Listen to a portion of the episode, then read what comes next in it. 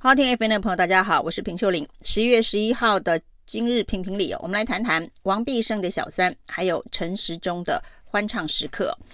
那撒了很多谎的一福会的执行长王必胜哦，在两周前被踢爆，那外遇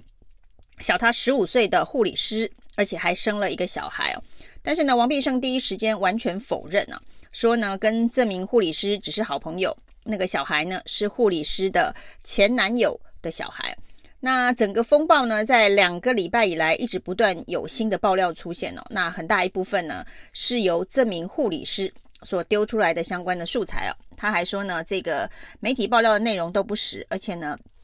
有网友呢钓鱼钓了他好几个月哦，那才有相关的内容。他的说法呢，也尽量跟王必胜的说辞是一致的。那两个人只是好朋友。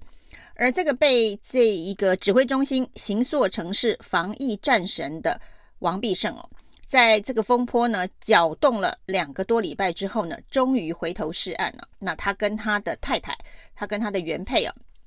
也是荣总的医师哦，一起接受了媒体的专访，把整件事情的来龙去脉清楚的交代啊。那王必胜呢说，他经过了多次的这个道歉呢，那目前已经跟。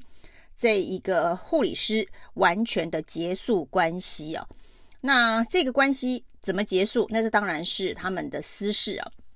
那有关于这三角恋情啊，三角关系哦，王必胜要做怎么样子的选择，也是王必胜个人的决定哦。但是这一场跟太太一起的记者会哦，那王必胜的太太特别强调，他完全不知情这件事情哦，是在这个周刊报道。要出刊之前，王必胜被查证哦，被这个撰稿的记者查证，王必胜才在刊出前一天告诉王太太这件事情哦。那他这么多年都被蒙蔽，那他并没有原谅王必胜哦。那这是一场啊，就是有一点点传统又不那么传统的一场专访或是记者会哦。那所谓的有一点点传统呢，就是呢带着太太出来哦，希望让整件事情就此平息，不要再继续扩大。那这个继续的扩大，当然很多人认为哦，王必胜现在被认为是防疫战神，黄时中也力，陈时中也力挺他。说呢，防疫非常的需要他，那希望他能够把私领域的事情处理好。那公领域的部分呢，显然陈时中是完全的买单哦。但是现在已经证明了，王必胜一开始就是在说谎，说谎这件事情应该算是公领域哦。那至于呢，他的这个私领域，他要如何处理这段三角关系？他宣称呢，他在这个媒体前宣称哦，在太太的面前宣称哦，那他已经跟这一个。第三者的关系完全的结束。那至于大家所关心的，那他的女儿哦，这个在外头外遇所生的女儿，他会好好的照顾吗？等等，那这些当然都是属于他的这个私人的私领域的这个决定哦。那在这一场有点传统又没那么传统的宣誓当中哦，太太虽然一起出来开了记者会，接受了访问，但是太太并不是在记者会上面说全部力挺王必胜哦，说他并没有原谅他。那这个当然跟过去大家所认知到的，包括政治人物，呃，发生了相关的这个绯闻事件之后呢，有一种人就是带着太太出来开记者会，然后太太说力挺先生，完全相信先生哦。那整件事情否认到底。那另外一种呢，就是太太不出面了，就像之前的这个八千块房客王定宇啊的事情发生，也是。延烧了好久，到现在为止哦，王代王太太啊，王定宇的太太都没有出面哦，没有出来说他是不是原谅了王定宇，没有出来说他是不是接受了王定宇的说明或是道歉，甚至呢，到底这件事情的真相是如何？目前为止没有从王太太的口中听到任何的呃一一言一语哦。那所以呢，这个是一个有点传统又不是那么传统的一场宣誓哦。主要看起来哦，像是要帮王必胜止血，但是呢，这位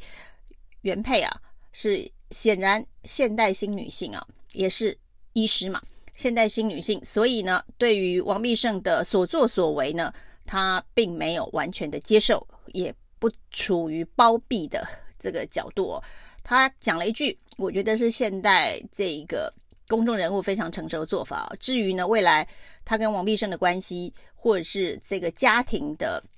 状态会如何处理哦？那是他个人的隐私哦，他不会在这个公领域当中公布。那对于这件事情的公领域的部分呢，当然王必胜说谎这件事情，会有人认为说，那你还适合担任这么重要的一个防疫的角色吗？医福会的执行长，你底下有这个一千多名的员工，二十六家的医院，那这些对于你的诚信的质疑这件事情哦，适合再继续担任这样子的一个职务吗？那不过显然他的长官陈时中是力挺他哦，说呢，他现在既然已经回头了，就是呢愿意坦诚自己过去的说谎，他也希望大家就不要再跟王必胜计较了，让他可以回到家庭的常轨哦。那陈世忠当然很轻轻轻描淡写的说要让王必胜回到家庭的常轨。那至于这个王必胜的太太愿不愿意让王必胜回到家庭的常轨哦，王必胜外遇的这个护理师。会不会就这样让王必胜回到常轨哦？那这都是他们私领域三角关系要自己处理的。那公领域的部分哦，就是呢，民众民意愿意让王必胜回到防疫指挥官的常轨吗？这才是陈世忠应该关心的。陈世忠不应该去关心王必胜能不能能不能够回到家庭的常轨啊，那是他们私人的事情哦。陈世忠应该要关心的是王必胜能不能够回到防疫指挥官的角色上面的这个常轨，那所以呢，最好的方式呢，就是王必胜先公开的为他之前的向公众说谎来道歉了。那道完歉之后呢，如果陈时中还愿意再任用他担任这个医福会的执行长，担任防疫中心重要的职务的话，那这一切呢，才算是程序上面回到了常轨。那除了这一个陈时中他的长官的这个态度之外哦，在过去这段期间两个多礼拜以来哦，护航王必胜的侧翼跟名名嘴哦，此时此刻基本上是了集体的消音了，因为呢，王必胜的承认，王必胜的这一个带着太太出来开记者会，呃，等于说把他之前呢两个礼拜前的这个谎言给自己收回，这个做法呢，这。两个多礼拜以来，护航的侧翼跟名嘴现在基本上是处于一个集体溺毙的状态。那另外呢，这一个女权运动啊，其实为什么会特别提到？那通常发生这样子的事情的时候，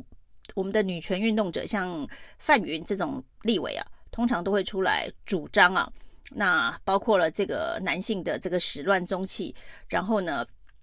等等，这个说谎掩盖事实，那是不是能够好好的这个？对于被抛弃的这一方，能够有适当的补偿或是照顾等等，恐怕都是应该是这些女权明代所应该关心的。所以也有不少人呼吁哦。不过呢，女权自助餐呢，可是没点这道菜。那这道菜呢，当时呢，这个王必胜的风波爆发之后，很多人还说这是认知作战呢，这是不管叫做在野党或者是呢中共。那刻意要打击台湾的防疫团队哦，这是一种认知作战。那这个认知作战呢，没想到呢，居然是由被认知作战的王必胜出来坦诚，确实是如此哦。他之前都是在说谎哦。所以呢，最尴尬的就是这些护营护航的侧翼或是名嘴哦，还有那些女权自助餐的所谓的捍卫女权的民意代表。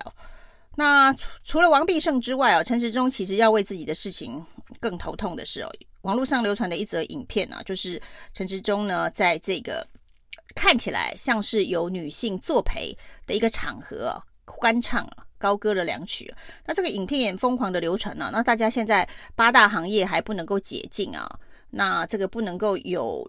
女性陪唱等等的这个娱乐场所，都还属于严格的规定，要十一月十六号以后呢才有可能解禁的状态哦。所以有人就说，那难道是有人偷跑？不过呢，卫福部立刻跳出来说，这个影片是真的，没有错。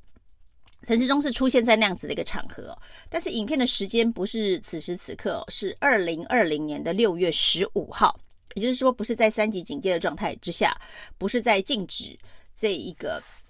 八大行业营业的情况之下，是去年的六月十五号。那去年六月十五号呢，因为六月七号开始有一波解封，所以那当时的陈时中呢，正在到处宣传防疫新生活，就是告诉大家说，好，我们现在要解封，那我们要怎么过防疫新生活？还是要有十连制，有社交距离，要戴口罩。但是在这个欢唱的场合呢，陈时中显然没有戴口罩，而且呢，他也没有跟旁边的人保持社交距离哦。那甚至呢，这是一个就是。酒酣耳热、杯弓交错的一个场合啊，那陈时中适不适合出席也是一个疑问啊。那所谓的二零二零年的六月十五，去年的六月十五，陈时中正在努力的宣传防疫新生活，甚至我们知道那个时候，包括了所有的餐厅啊，在防疫新生活的状况之下呢，都还要有间隔座位，就是。不能够大家坐在一起哦，中间还要有一个位置哦。当时还有很多人批评哦，这个真的在那个时候的防疫生活有必要做成这样吗？是不是会影响很多的这个经济活动？那虽然去年的六月十五号疫情并不像今年的五六月那么的紧张，本土疫情的爆发，但那是一个刚刚才解封。然后呢，要开始习惯防疫新生活的时间点，陈时中的示范呢、如果大家知道那个时候他所示范的防疫新生活的真实面目是这样子的话，那也许台湾的本土疫情是更早就已经爆发了。那台湾在防疫作为上面可以说是严苛到不能再严苛哦，那个紧的程度，很多人都说快要追上独裁国家了。那在今年的万华疫情爆发之后呢，陈时中说呢，万华。茶室疫情为什么会这么严重哦？是因为有人与人的连结啊。那陈时中在去年欢唱的场合，那个就是一个标准的人与人的连结的概念啊，就是大家在一个场合旁边有人陪着这个唱歌的这样子的一个连结哦。大家还记得，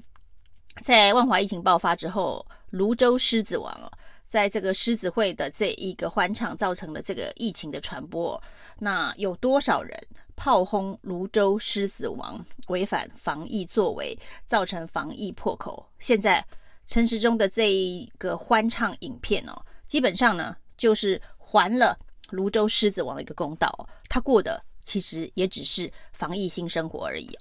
以上是今天的评评理，谢谢收听，谢谢收听，请继续关注好好听 FM，并分享给您的好朋友。